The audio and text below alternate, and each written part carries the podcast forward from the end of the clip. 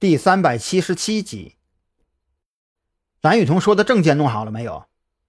张扬不想跟他扯这些没有营养的，直接切换了话题。啊，兰姐啊，呃，他和老王开车去找你了。我本来想要跟着的，可是兰姐不让，说说我留在驻地是对你们最大的帮助。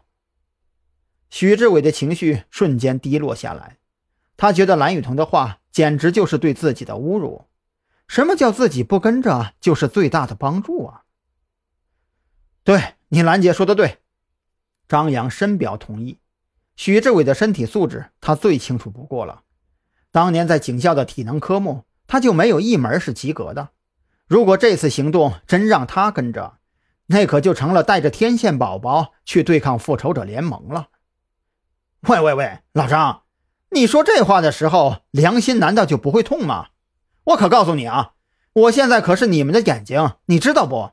信不信我让你们全都变成睁眼瞎？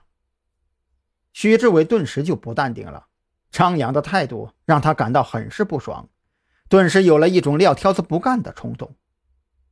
张扬没敢继续刺激许志伟，正如许志伟所说的那样，他现在可是自己的眼睛，要真是被自己刺激的撂挑子不干了，那可就麻烦了。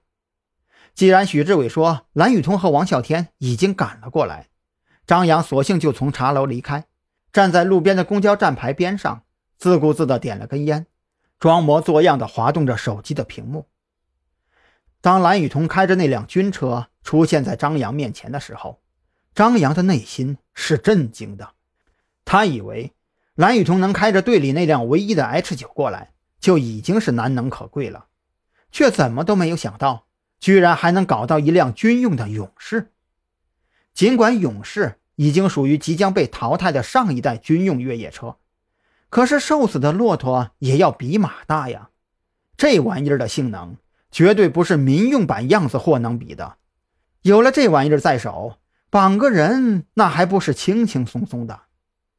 然而，当蓝雨桐将两张还带有余温的证件递给张扬的时候，他才真正意义上。认识到韩大的变态之处，因为这两份证件分别是挂靠在临海市武装部名下的退役士官证和军用版的驾驶证。韩大这也太牛掰了！张扬发自内心的感慨。这一刻，他觉得韩大的形象前所未有的光辉伟大起来。怪不得赵军平日里谁都不鸟，却偏偏没事就拍韩大的马屁。快上车吧！后边还有通讯设备呢，清一色的军用级别哦。你赶紧穿戴上。小许从看守所系统里查到档案，秦良的羁押期还有十几分钟就满了。蓝雨桐拉开后车门，露出车厢里的军械和通讯器材，颇有几分炫耀的成分在内。张扬也顾不上跟蓝雨桐斗嘴了，他的目光完全被车里的军械所吸引。这可不是在警校接触过的冲锋枪之类的。而是实打实的九五式短突，无论是精准度还是射程，都要甩警用设备十条街呀！张扬满心欢喜地将无线耳麦挂在耳朵上，干脆盘腿坐在后排，抱起一把九五式短突，爱不释手。